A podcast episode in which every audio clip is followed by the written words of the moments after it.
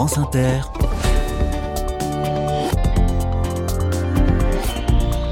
Dorothée Barba. Bonjour à toutes, bonjour à tous. Une nouvelle semaine, un nouveau terrain de jeu. Le Pas-de-Calais est au programme toute la semaine. Je suis à la trace, hein, Nicolas Stoufflet, vous le savez. Or, ce dernier s'est installé chez les Danois et les Danoises jusqu'à vendredi.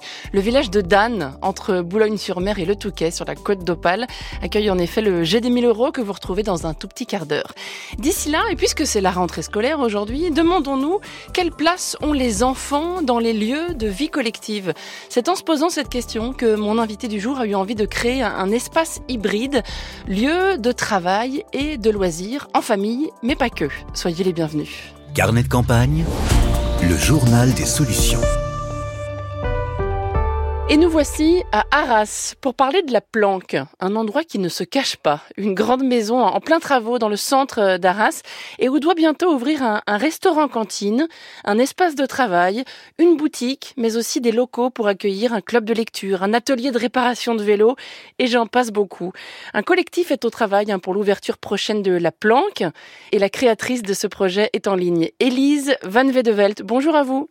Bonjour.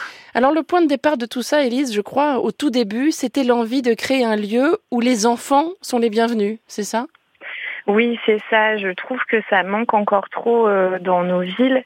Les enfants euh, n'ont pas, euh, ne sont pas assez inclus dans les espaces publics et c'est toujours un peu compliqué quand on vient avec des, notamment des tout petits qui peuvent bouger beaucoup, de se faire une place en fait dans les restaurants ou dans les cafés. Quelle est votre expérience en la matière des endroits accueillants pour les enfants? Vous en avez cherché? Oui, on en a cherché. En fait, avec mon conjoint, on a vécu sept ans à Paris et on s'est habitué à, à, découvrir du coup, euh, enfin à faire découvrir euh, le monde à notre petite fille d'un an, deux ans, euh, dans des lieux comme la Villette pour les enfants, le Café Zoïde.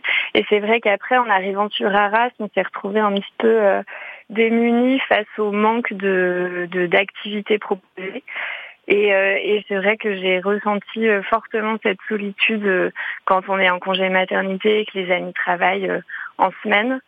Euh, et d'ailleurs, euh, c'est partagé vraiment largement puisque un des seuls endroits où on peut se retrouver et qui soit adapté aux enfants, c'est la médiathèque, euh, la médiathèque Saint-Va à Arras.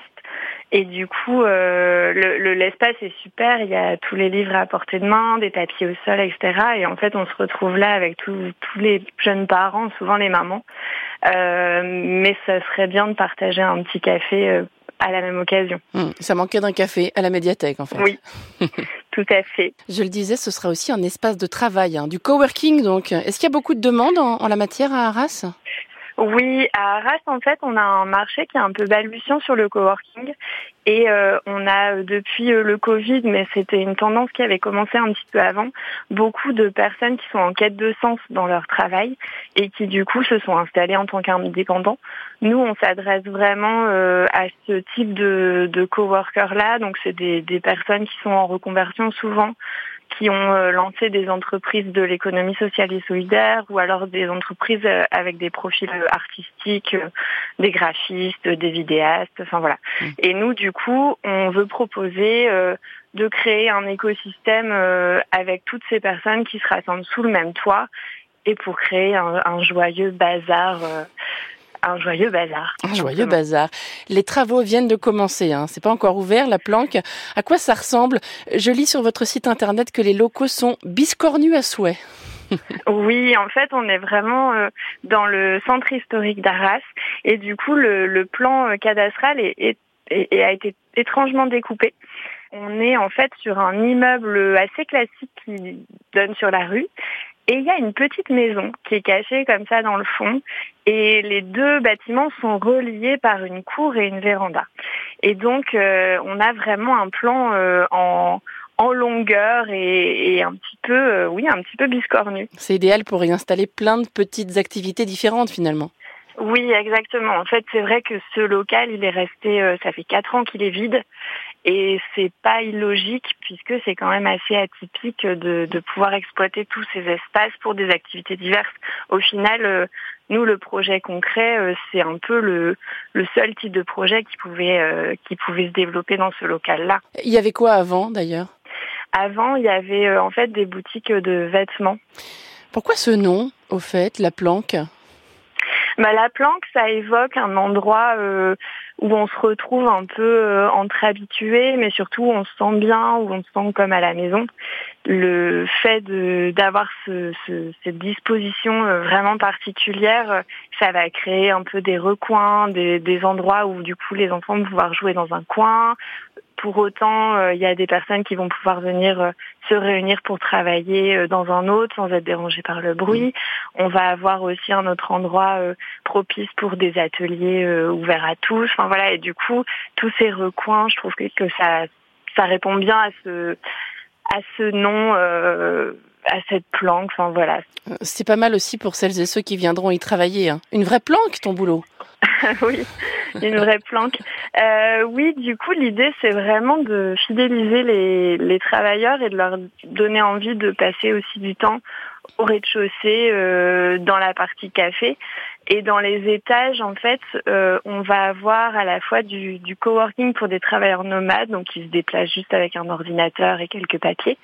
Il y a des bureaux euh, privatifs et euh, il y a aussi des ateliers partagés au troisième étage où on va avoir euh, deux céramistes qui s'installent, une illustratrice et aussi un artisan qui fait de, des couteaux, par hmm. exemple. Un joyeux mélange. Est-ce qu'on peut déjà réserver son bureau ou son atelier alors que le lieu n'est pas encore ouvert? Oui, il reste quelques espaces disponibles parce que la demande est très forte. Donc euh, rendez-vous sur le site internet, euh, il y a toutes les informations euh, de prix et puis les informations de contact. J'aime beaucoup le nom de l'entreprise avec laquelle vous allez travailler pour tout ce qui est restauration. Elle s'appelle On se cale un bocal. Oui, c'est Marie de Buzel qui a créé cette, cette petite entreprise. Elle s'est installée comme traiteur pour travailler auprès des particuliers et des professionnels. Et elle travaille, euh, elle fait tout maison. Elle travaille uniquement euh, avec des des contenants, euh, des bocaux.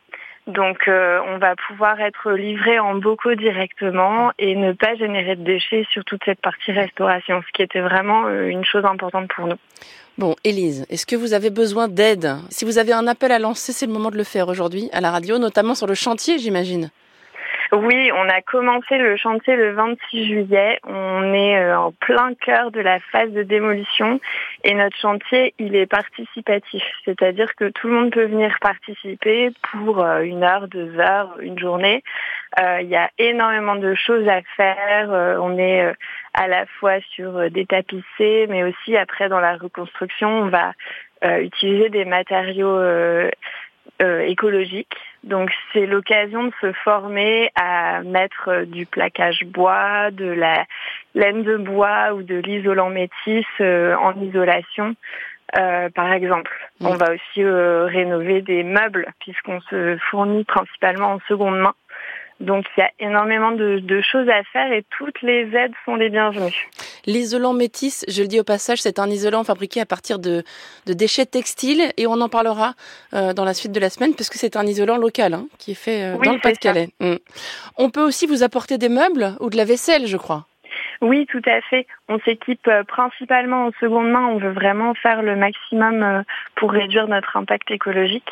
Et du coup, euh, on récupère énormément de les tables, les chaises, des éléments de déco, de la vaisselle évidemment, puisque café resto, mais bah, aussi des miroirs. Enfin voilà, il y a, énormément de choses qu'on peut réutiliser. ça peut être aussi des outils. Et je le disais tout à l'heure, il y aura aussi des, ateliers hein, prévus, réparation de vélo, cours de broderie, club de lecture, théâtre d'impro. Est-ce que je peux aussi euh, me tourner vers vous si j'ai un atelier à proposer à Arras? Oui, je reçois énormément, énormément de demandes de personnes qui ont des propositions à faire et des euh, en fait elles cherchent un endroit où développer des nouvelles des nouveaux ateliers, des nouvelles activités et nous on est complètement ouvert à ça. Euh, il y a un petit groupe euh, de, de, de la planque qui travaille déjà sur le règlement intérieur et puis sur l'accueil des nouveaux intervenants. Donc n'hésitez pas à nous proposer vos activités, on sera ravis de les développer dans notre programmation. À vous entendre, il y a une vraie demande hein, à Arras pour un, un tiers lieu comme le ça n'existait pas du tout finalement. En fait, euh, il y a déjà, euh, y a déjà un café euh, associatif, mais du coup qui développe plutôt des activités sur le créneau du soir.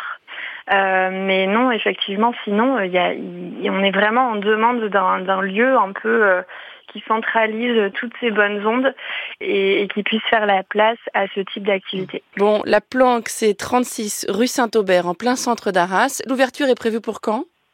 L'ouverture est prévue pour le début d'année 2024 et tout le monde, tous les auditeurs et auditrices de France Inter sont appelés sur le chantier. Bon courage pour faire face à cet afflux de main-d'œuvre, Élise. On a de quoi les accueillir, il n'y a pas de souci, dans la joie et la bonne humeur. Je vous souhaite le meilleur et je compte sur vous pour nous donner des nouvelles hein, de la planque quand ça ouvrira. Oui, avec plaisir. Merci beaucoup, à bientôt. Merci, au revoir. Un coup d'œil à la boîte mail des carnets de campagne et j'y trouve un message d'Hélène qui chante les louanges de l'association Droit de Cité. Elle est basée à Aix-Noulette, tout près de Lens. Du sens de la culture et de l'inclusion. Ainsi, Hélène résume-t-elle le boulot de cette association. Droit de Cité agit depuis 30 ans dans le bassin minier du Pas-de-Calais. Elle a pour vocation de soutenir et développer des projets culturels. Et le prochain rendez-vous, c'est Festimanoir, un festival des arts de rue qui se déroule les 15 et 16 septembre à Tilloy les Mauflaines, dans le parc du manoir de la ville.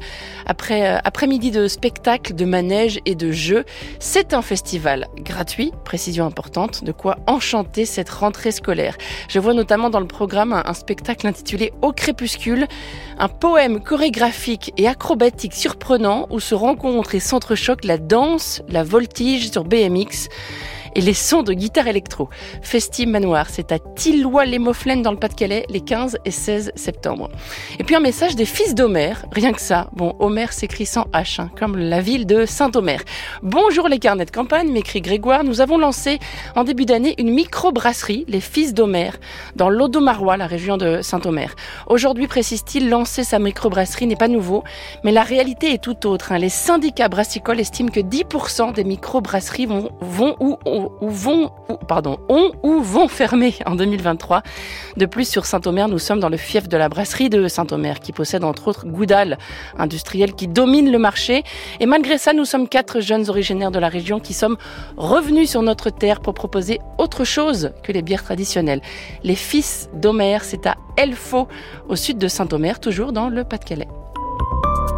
France Inter. Carnet de campagne. N'hésitez pas à nous écrire à votre tour hein, pour signaler des gens géniaux ou des initiatives formidables dans le Pas-de-Calais, mais aussi dans l'Oise, la Saône-et-Loire et Lyon, qui sont les prochains départements au programme.